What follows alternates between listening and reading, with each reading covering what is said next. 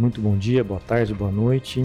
Me chamo Tiago e hoje no nosso podcast nós damos início a uma nova lição.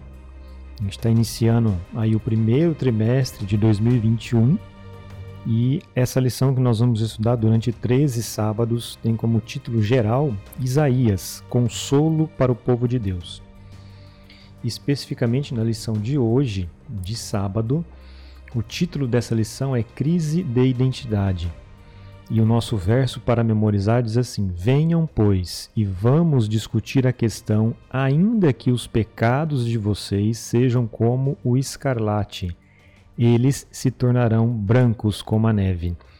Ainda que sejam vermelhos como o carmesim, eles se tornarão como a lã.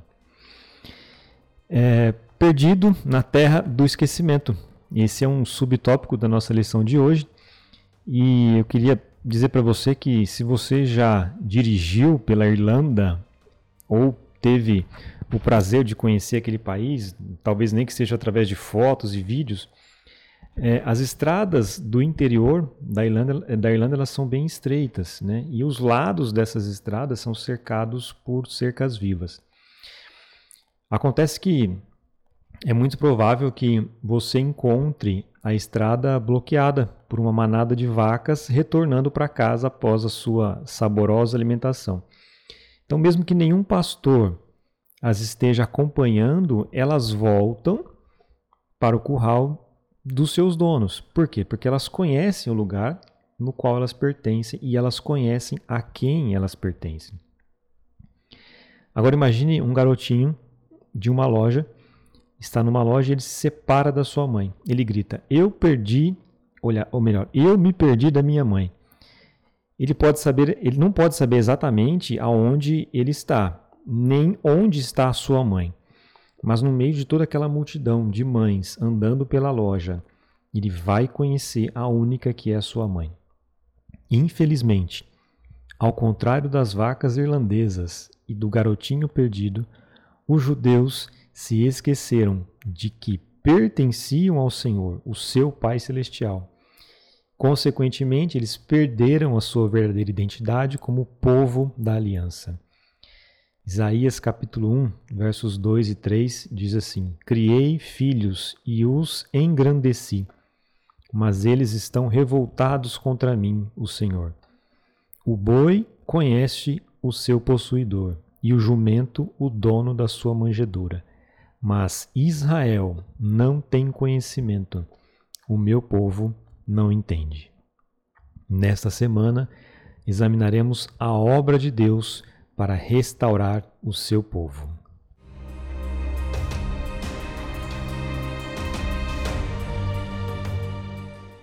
Olá, seja bem-vindo ao podcast Classe Bíblica.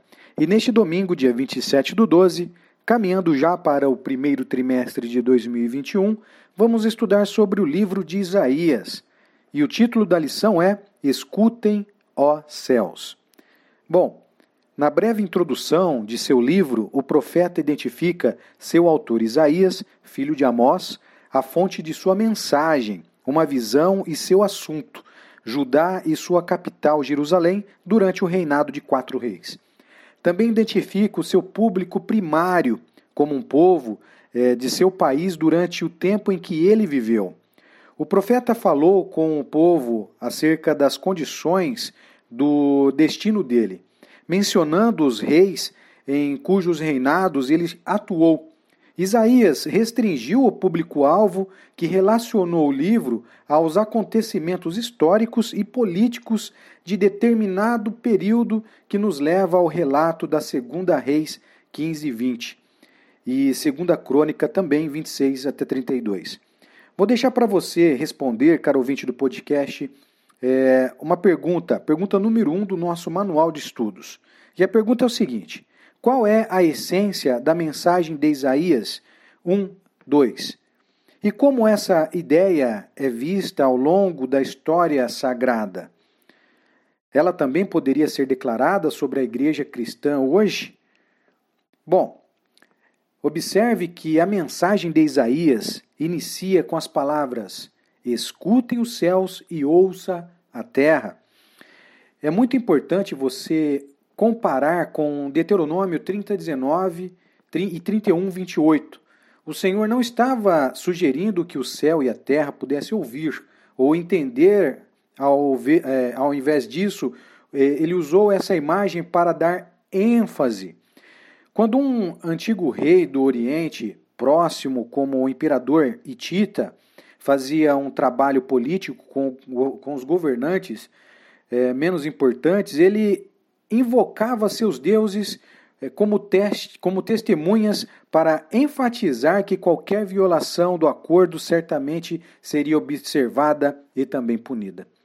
Contudo, aqui, é, quando o divino rei dos reis fez uma aliança com os israelitas nos dias de Moisés, ele não se referiu a outros deuses como testemunhas, como o único Deus verdadeiro. Ele convocou os céus e a terra para que cumprissem essa função, é, como está escrito lá em Deuteronômio 4, 26. E para fechar aqui, caro ouvinte do podcast, vou deixar é, mais uma pergunta, pergunta número 2 do nosso manual. E é importante que você responda.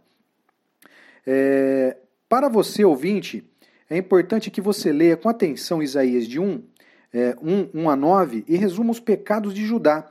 É importante que você anote é, especialmente os, re, os resultados destes pecados é, que Judá era culpado. E o que aconteceu por causa da sua culpa e, ao mesmo tempo, o que a esperança é, é apresentada aqui no verso 9.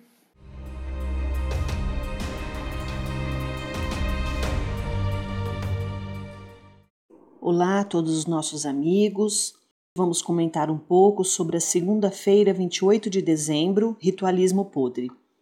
Nosso texto está baseado em Isaías, capítulo 1, verso 10 ao 17, onde Deus faz uma séria advertência ao povo, porque eles estavam corrompidos pelo pecado. Tanto que, em alguns momentos, Deus os compara a Sodoma e Gomorra, que foram destruídos por causa dos seus pecados e se o povo não se arrependesse, eles também seriam. Mas o que, que Isaías está nos dizendo? O que, que o Senhor disse ao povo? Por que, que ele rejeitou a adoração que estava sendo oferecida ali? Sabe, as ofertas eram abomináveis, pois as mãos do povo estavam cheias de sangue. Isto eram culpadas de violência e opressão. Quando maltratavam outros membros da comunidade da aliança, eles estavam demonstrando desprezo pelo protetor de todos os israelitas. Pecados contra outras pessoas são pecados contra o Senhor. Evidentemente, o próprio Deus havia instituído o sistema ritual de adoração e ele designou o Templo de Jerusalém como local apropriado para tal. Mas os rituais foram planejados para funcionar no contexto da aliança que Deus havia feito com o povo. A aliança de Deus com Israel possibilitava sua habitação entre eles no santuário. Portanto, os rituais e as orações realizados ali eram válidos somente se o povo expressasse fidelidade a ele e à sua aliança. As pessoas que ofereciam sacrifícios sem se arrependerem das ações injustas contra outros membros da comunidade da aliança estavam apresentando rituais de falsidade. Portanto, seus sacrifícios não eram apenas inválidos, mas eram pecados. Seus rituais demonstravam lealdade mas o seu comportamento provava que haviam quebrado a aliança. E quando nós lemos novamente o contexto de Isaías, eh, usando como base texto também Mateus 23, 23 a 28, Jesus faz a mesma advertência aos fariseus, chamando-os até de sepulcros, sepulcros caiados, porque por fora eles aparentavam, tinham aparência de piedade, mas por dentro estavam podres. Podemos ter aparência de piedade, mas se nós não estivermos com as obras de Deus alicerçadas dentro do nosso coração, o exterior não vai contar nada, porque Deus não vê como homem. O homem vê o que está por fora, o exterior, mas Deus vê realmente o que está dentro do coração, a motivação por trás de tudo aquilo que é feito para ele e para as pessoas que estão ao redor.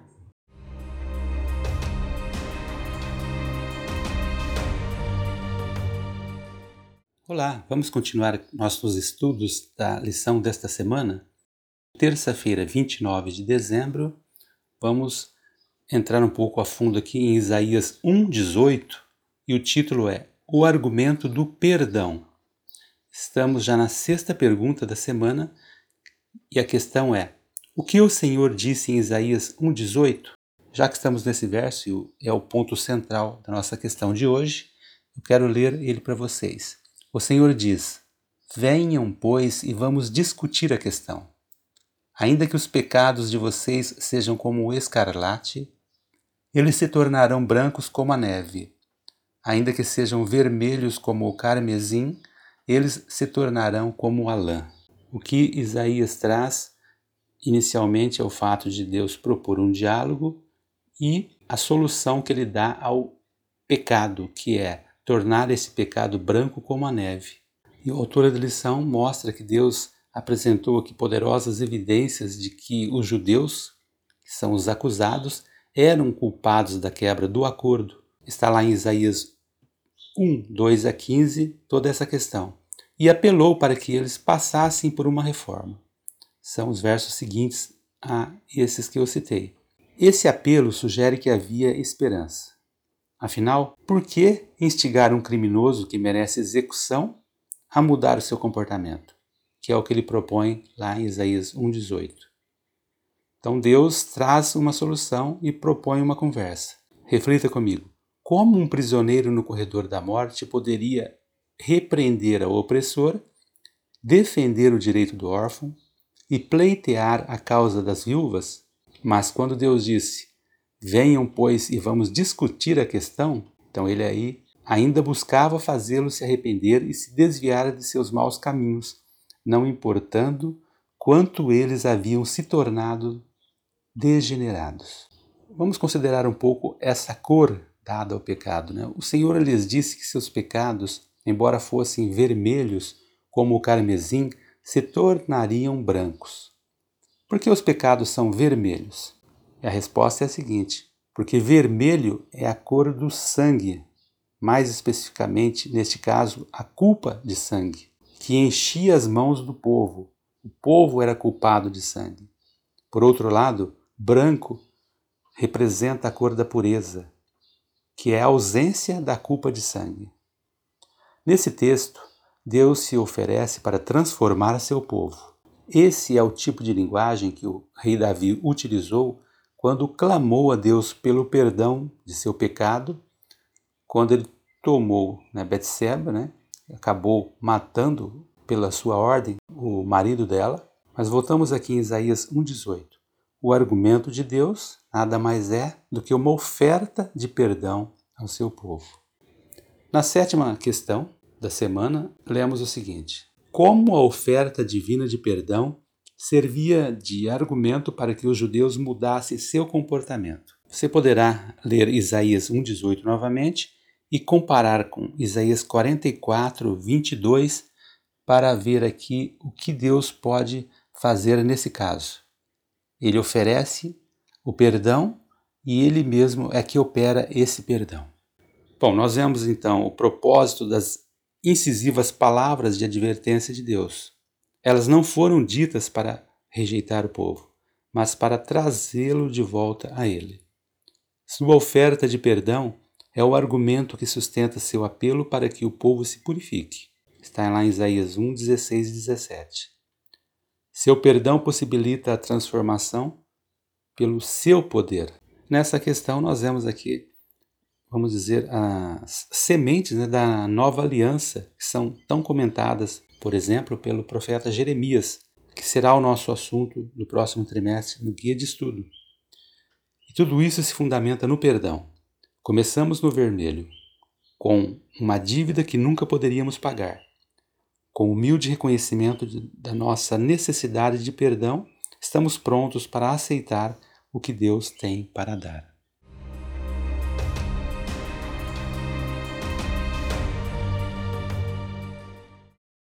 Olá, seja bem-vindo ao podcast Classe Bíblica. E nesta quarta-feira, dia 30 de dezembro, vamos estudar sobre o livro de Isaías. E o título da lição de hoje é Comer ou Ser Devorado. Vamos iniciar então é, com uma pergunta, pergunta número 8 do nosso manual de estudos, que você, caro ouvinte do podcast, poderá responder depois. E nesta pergunta temos o seguinte: Qual é o tema de Isaías 1, 19 a 31? e o que é visto em toda a Bíblia. Então, dando seguimento aos nossos estudos, observe a estrutura lógica de Isaías 1, 19 e 20, e se o povo escolhesse obedecer a Deus, comeria o melhor da terra. E por outro lado, se recusasse sua oferta de perdão e restauração, e se rebelasse contra ele, seria devorado pela espada. Note aqui que a escolha era deles. Esses versos, portanto, contêm a bênção e maldição condicionais. Lá em Isaías 1, reiterou e aplicou as palavras de Moisés registradas quanto à aliança de Israel que havia sido estabelecida. É, em Deuteronômio 30, 19 e 20, diz exatamente assim: Hoje tomo o céu e a terra por testemunhas contra vocês. Lhes propus a vida e a morte, e a bênção e a maldição. É importante, ouvinte do podcast, que você responda a pergunta número 9 do nosso manual de estudos. Bom, examine é, as palavras de Moisés e observe que não há meio termo é, entre vida ou morte, bênção ou maldição. E por que existe apenas uma das duas opções? E por que não pode haver transigência dentro desse contexto? E dando sequência aqui nos nossos estudos, essas palavras de Moisés resumem a sequência de observâncias de bênção e maldição que concluem o estabelecimento da aliança em Deuteronômio 27 a 30. E é importante comparar com Levítico 26 para ter uma melhor compreensão e também entendimento. Os elementos dessa aliança incluem é, a recapitalização do que Deus havia feito por eles, Segundo as condições e estipulações dos mandamentos a ser observados para que a aliança fosse mantida.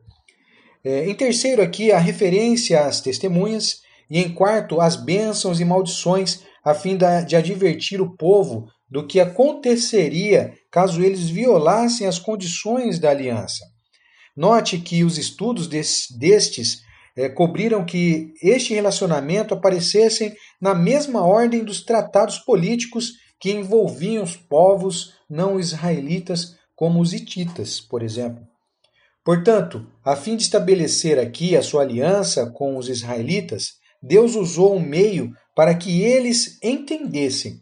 Ele queria que ficasse gravada sua, na, na sua mente com maior força possível e natureza as consequências do relacionamento que os obrigavam mutualmente no qual eles estavam escolhendo entrar.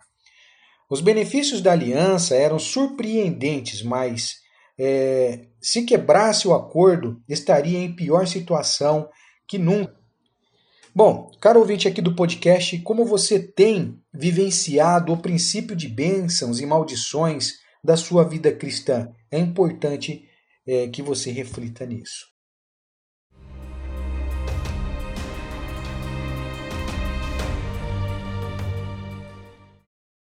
Olá a todos os nossos amigos. Hoje vamos comentar um pouco sobre a quinta-feira, 31 de dezembro, um sinistro cântico de amor. Nosso texto base é Isaías capítulo 5, verso 1 a 7, onde Deus aqui ele chama a atenção do seu povo de uma forma muito especial, contando uma parábola. E somente no final do verso 7 ele explica a parábola. Ao usar parábolas ou comparações, ele faz com que o povo se examinasse objetivamente, a fim de admitir a sua verdadeira condição. Deus usou também esse, essa mesma abordagem com o rei Davi, em 2 Samuel capítulo 12, verso 1 a 13. Ao chamar de cântico de amor, o pai revelou aqui desde o início a sua motivação para com o povo. Seu relacionamento com ele se originava de seu caráter, que é amor. Ele esperava em troca uma resposta de amor, mas em vez de uvas, ele recebeu, uva, ele recebeu uvas bravas, que no hebraico significa coisas estragadas. O povo não respondeu à altura do seu chamado, à altura do seu amor. E aqui na continuação de Isaías capítulo 5, no verso 4, Deus até faz uma pergunta: Que mais se podia fazer a minha vinha que eu não lhe tenha feito? Deus havia feito tudo. Deus havia dado tudo em favor daquela, daqueles, daquelas pessoas. E Deus declara nos versos seguintes, seguintes o que ele iria fazer para que eles pudessem voltar-se para ele: Pois eu lhes digo que vou fazer com a minha vinha. Derrubarei sua cerca para que ela seja transformada em pasto. Derrubarei o seu muro para que seja pisoteada. Farei dela um terreno baldio. Quando pecamos, Deus não nos afasta de nós, removendo sua proteção e nos destruindo. Ele pacientemente nos dá uma oportunidade de receber o perdão. O Senhor não elimina ninguém que atenda ao seu convite, mas apela enquanto há esperança de resposta.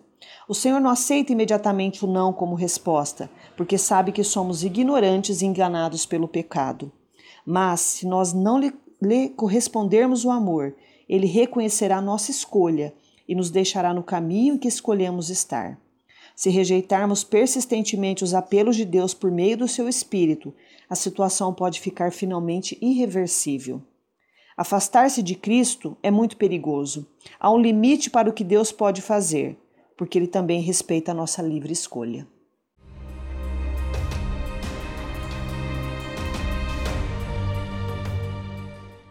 Olá, chegamos aqui na sexta-feira, né, ao final da nossa lição desta semana, já no dia 1 de janeiro, e eu vou trazer para você o estudo adicional da semana.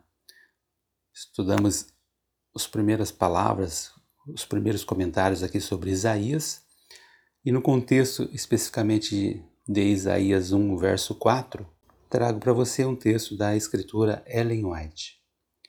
Abre aspas. O professo povo de Deus havia se separado dele, perdido a sabedoria e pervertido seu entendimento. Via só o que estava perto, pois tinha se esquecido da purificação de seus pecados de outrora. Movia-se de maneira inquieta e incerta na escuridão, procurando apagar de sua mente a recordação da liberdade, da tranquilidade e da felicidade das quais desfrutava em sua condição anterior.